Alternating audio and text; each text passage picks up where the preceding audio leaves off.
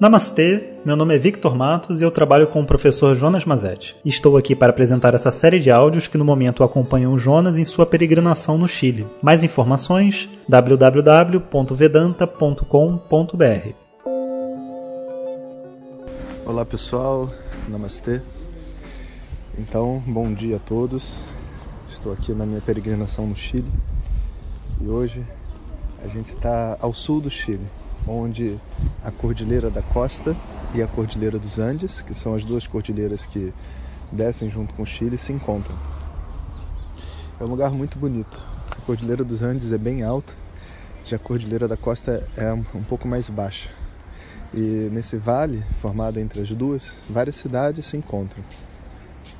O clima é de muito chante, muita paz, sabe? As pessoas como cidades do interior, apesar de algumas terem assim 100 mil habitantes, 500 mil habitantes, mas ainda assim são cidades bem tranquilas. Agora, nesse momento, a gente parou numa fábrica de empanadas, que é pastel, né? Pastel com uma massinha um pouquinho mais grossa. Eles fizeram uma opção vegetariana para a gente aqui de queijo, milho, que é choclo, e championes. E a gente comeu aqui, cada um só conseguiu comer uma de tão grande e saborosa que era. E a gente parou num, nesse, nessa casinha, né? Que é uma fábrica, mas é uma casinha pequena. E a gente teve o prazer de conhecer aqui um senhor que acabou de completar os seus 90 anos e que é um poeta aqui das montanhas. Ele compartilhou com a gente um pouco da sua do seu momento de vida, do sofrimento da sua velhice, da sua memória que não funciona mais como era antes, mas ao mesmo tempo é, é de uma simplicidade, uma alegria assim que nos preenche, sabe?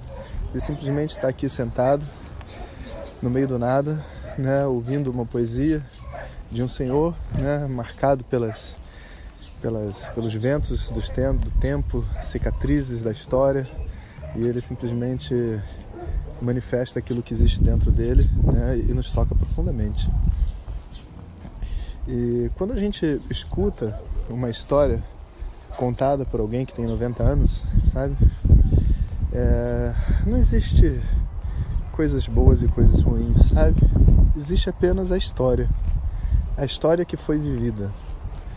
E a história que foi vivida, naturalmente, você pode vê-la de muitos ângulos. Né? Eu posso criar para mim uma identidade dentro dessa história de um fracassado.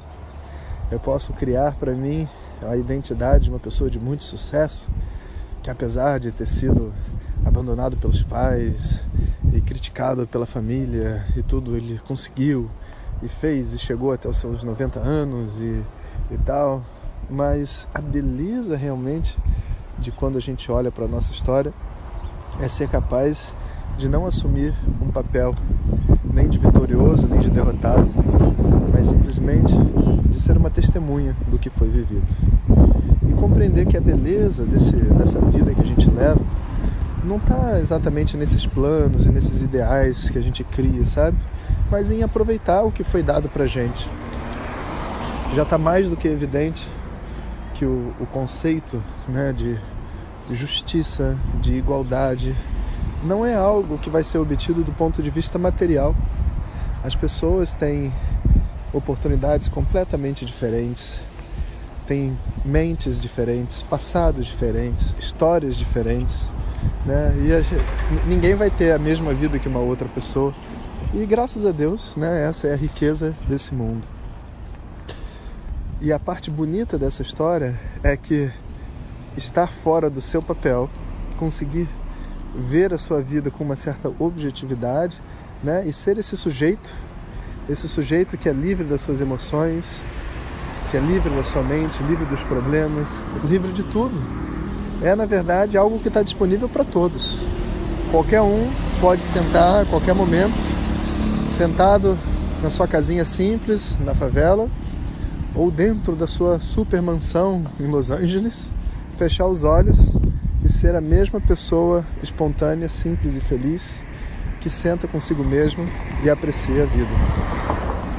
E esse mergulho interior é o que faz realmente a igualdade desse samsara. Porque aquilo que é importante, todos nós temos essa água onde a gente pode beber né, para encontrar nossa paz e o nosso relaxamento. As oportunidades e as questões de vida são diferentes para todos. De acordo com a tradição, é de acordo com os nossos karmas. Por isso, inclusive, que a gente consegue olhar no mapa astral né, e saber o que, que uma pessoa tem para viver. Mas a felicidade está sempre disponível.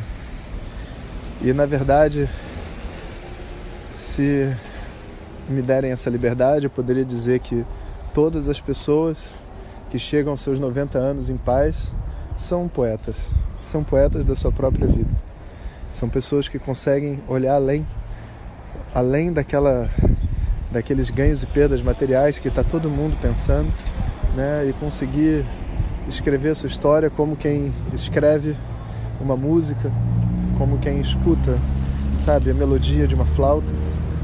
E essa, esse estado em si mesmo é o que é chamado né, da liberação, do, do autoconhecimento, de você realmente encontrar uma paz interior.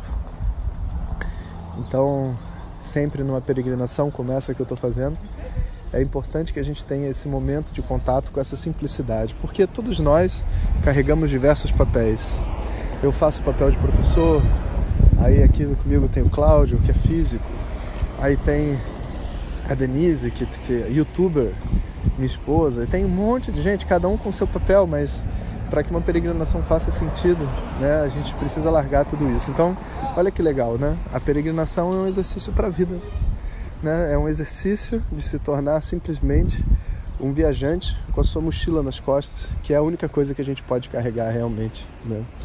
Esse, essa prática de peregrinação ela é feita milhares e milhares de anos por causa disso, porque traz para nós essa esse contato com essa simplicidade do mundo, né? E se não for assim, aí não vira peregrinação, né? Vira viagem turística, peregrinação gastronômica, né? Ou uma espécie de busca desenfreada por prazeres na natureza, que não é o nosso objetivo. Então, é, hoje, né, a gente fica com esse contato com esse poeta, né? E aprende um pouco sobre como descobrir a poesia da nossa vida e poder nos ver além dos papéis que a gente exerce no mundo. Sempre que a gente encontrar esse local de refúgio, né, onde eu sou mais do que uma mãe, mais do que um pai, mais do que um irmão, mais do que um profissional, mais do que um empregado, mais do que um desempregado, eu estou bem, eu estou comigo mesmo e eu estou feliz e vou ver o que a vida me reserva. Todos os planos daqui para frente são inúteis. E essa sensação é uma sensação muito boa de liberdade e passem o dia com ela. Né? E a gente está se sentindo aqui e assim vocês viajam junto com a gente. Om Sahana Vavatu Sahana Bhunaktu Sahaviryam Karavavahe